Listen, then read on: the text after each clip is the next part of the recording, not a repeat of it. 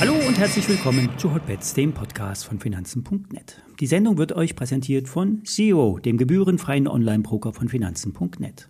Alle nachfolgenden Informationen stellen keine Aufforderung zum Kauf oder Verkauf der betreffenden Werte dar. Bei den besprochenen Wertpapieren handelt es sich um sehr volatile Anlagemöglichkeiten mit hohem Risiko.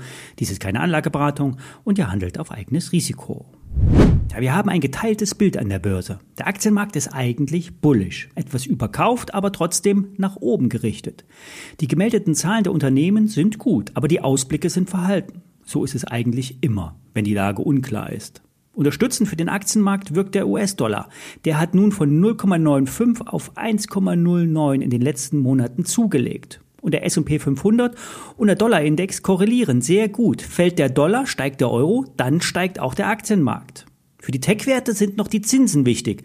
Die aktuellen und die zu erwarteten Zinsen fallen. Das ist gut für den Aktienmarkt. Auf der anderen Seite gibt es das Sprichwort Don't fight the Fed. Handel nicht gegen die Notenbanken. Die alten Hasen sagen, das Wichtigste ist die Politik der Notenbank.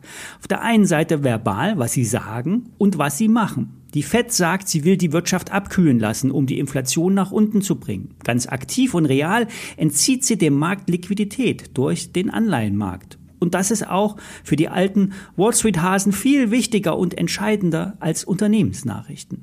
Lange Rede, kurzer Sinn. Die Aktienmärkte sind bullish. Die Notenbank ist not amused und handelt dagegen.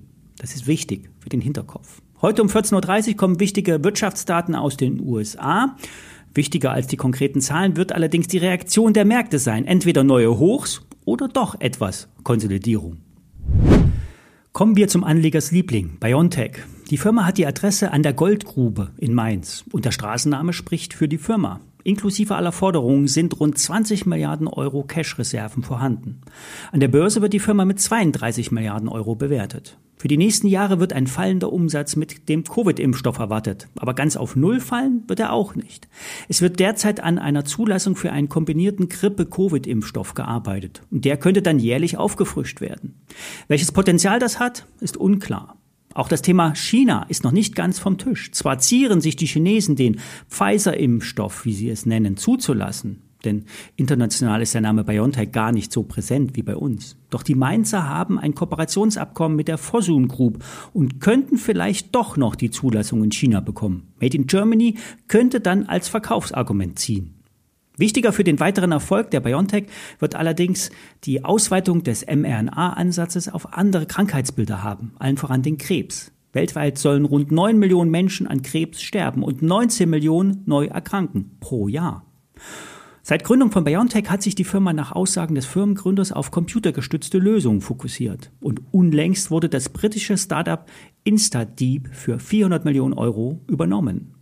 Die beiden Firmen arbeiten schon längere Zeit zusammen und BioNTech hat auch schon mal vorab Geld in die Firma geschossen. Mit der Übernahme soll sich BioNTech zu einem Technologieunternehmen entwickeln, in dem die künstliche Intelligenz eine KI-basierte Arzneimittelforschung ermöglicht. KI soll alle Aspekte der Arbeit umfassen in der Forschung, Produktion und Logistik.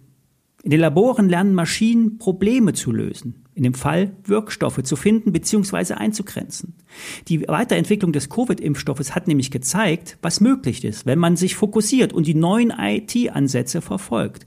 So wurde mit künstlicher Intelligenz nach Covid-Mutationen gesucht und ein Früherkennungssystem etabliert. Die zugekaufte Firma aus London ist Teil eines globalen Netzwerkes von Forschungspartnern in den Bereichen künstliche Intelligenz, maschinelles Lernen und Data Science. Kommen wir zurück zur Aktie. BioNTech zeigt seit Wochen Schwäche. Bei 130 Euro kann man eine Trendlinie erkennen, die eine haltbare Unterstützung darstellen könnte. Bei 122 Euro war das letzte Zwischentief. Bei 112 Euro der Zweifachboden aus dem letzten Jahr. Allein der Cashbestand sichert nach unten ab. Das bereits laufende Aktienrückkaufprogramm sollte ebenfalls stützen. Im letzten Jahr wurden Aktien im Wert von einer Milliarde Dollar an der, Dollar, an der Börse eingesammelt. 500 Millionen Dollar sollen noch investiert werden. Die Analysten sind derzeit neutral. Kursziele von 150 bis 177 Dollar geben die amerikanischen Analystenhäuser als Kursziele an. Das Anlegermagazin Börse Online sieht hier mehr Chancen und sagt kaufen. Kursziel 210 Euro bei einem KGV von unter 8. Ein Wert, den wir schon mal besprochen hatten, ist PWO. Der Automobilzulieferer hat sehr hohe Auftragseingänge, hatte die Prognosen im letzten Jahr auf 600 Millionen Euro angehoben und sollte mit den Zahlen am 20. Februar nicht enttäuschen. So hat es auch schon vor Monaten die Value-Depesche gesehen. Börse Online gab den Wert gestern als 50% Kurschance raus. Für BO zählt der Wert zu den preiswertesten Titeln an der deutschen Börse.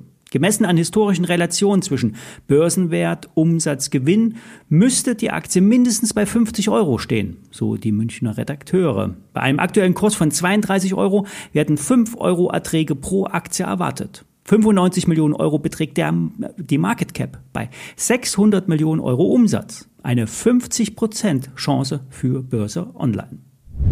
Wer heute zwei Daytradern über die Schulter schauen möchte, kann sich in den YouTube-Channel, den Livestream der Swissquote Trading Days einschalten. Markus Koch moderiert das Event. Ich habe heute Morgen schon mal zugeschaut und werde das auch später noch machen. Das Event läuft bis 18 Uhr und wird auch aufgezeichnet. Ich melde mich morgen wieder. Bis dahin.